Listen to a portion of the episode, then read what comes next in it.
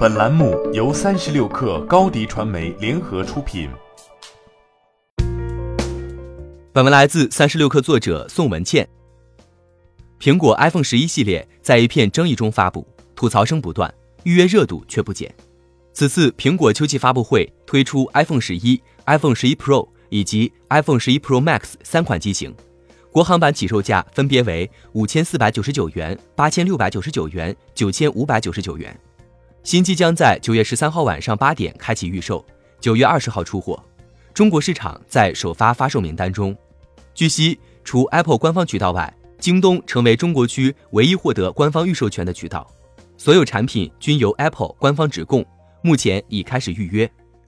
新品的产品设计和创新上虽乏善可陈，但在京东的预约总量却已达到近百万台，其中最高的是搭载三摄的 iPhone 十一 Pro。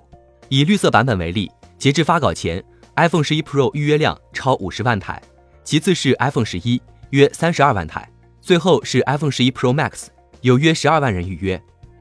苹果授权京东为预售渠道并不奇怪。据最新数据显示，中国市场线上渠道 iPhone 销量，京东份额占比已超过百分之五十，也就是每卖出两台 iPhone，就有一台来自京东。针对此次苹果新品。京东还推出以旧换新补贴服务，和包括维修、产品教学在内的精享无忧售后服务。十二年来，iPhone 首次不涨价，iPhone 十一起售价比 iPhone XR 低了一千元，而专业级 iPhone 十一 Pro 预约量比 iPhone 十一更高，可见消费者并非全然抗拒。资本市场对苹果发布会的反应偏向正面，截至周三收盘。苹果股价上涨百分之三点一八，至二百二十三点五九美元，市值再次突破至一点零一万亿美元。欢迎加入三十六氪官方社群，添加微信 baby 三十六氪 b a b y 三六 k r，获取独家商业资讯，听大咖讲风口，聊创业，和上万客友一起交流学习。高迪传媒，我们制造影响力。